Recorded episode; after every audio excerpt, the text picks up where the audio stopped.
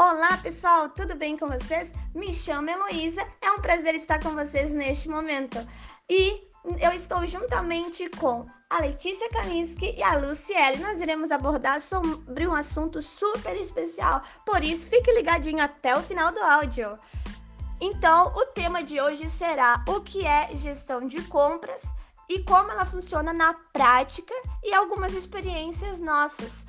Então, a gestão de compras ela é responsável pela eficiência do processo de compras de uma empresa. É isso mesmo. Ela define uma série de estratégias que viabilizam a aquisição dos insumos de produção, no caso da indústria, de mercadorias, no caso do varejo e de distribuidores, além de materiais de escritório e outros itens necessários para o funcionamento e manutenção da empresa.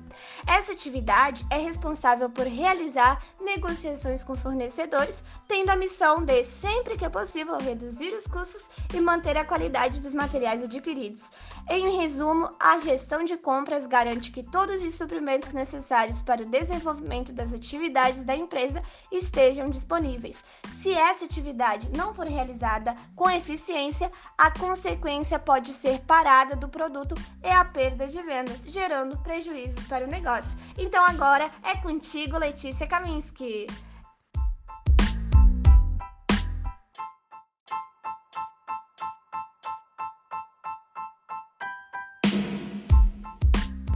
Gente, eu lembrei do relatório que a gente fez sobre a Lego. E assim, particularmente eu gostei bastante, sabe? Descobri que foi um dinamarquês que criou. E assim, eu não fazia nem ideia de quem ele era antes de assistir o documentário. E eu gosto bastante da ideia desses brinquedos, porque, tipo, auxiliam na descoberta de múltiplas perspectivas e visões, sabe? E eu percebi também que a Lego quer sempre deixar um impacto positivo no mundo e também tá sempre se empenhando em cuidar do meio ambiente. E assim, em pensar que tem muita gente da faixa dos 16 até a faixa adulta, entre 30 anos, colecionam bastante esses brinquedos. Enfim, é algo bem impactante.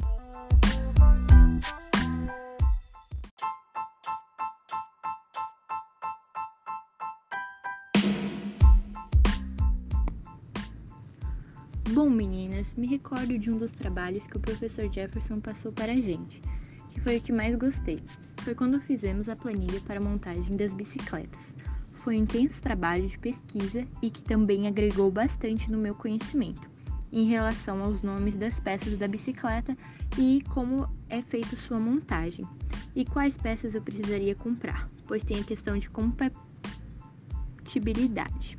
Por isso, quem realiza o processo de compra tem que ter o conhecimento do produto que será feito.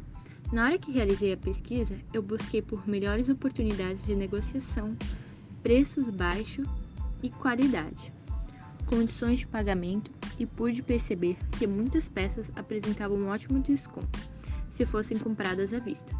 Também aprendi a porcentagem dos impostos que pagamos sobre os produtos e como calcular, também na parte da gestão dos suprimentos, pois se uma peça faltar, já atrapalha muito a montagem da bicicleta.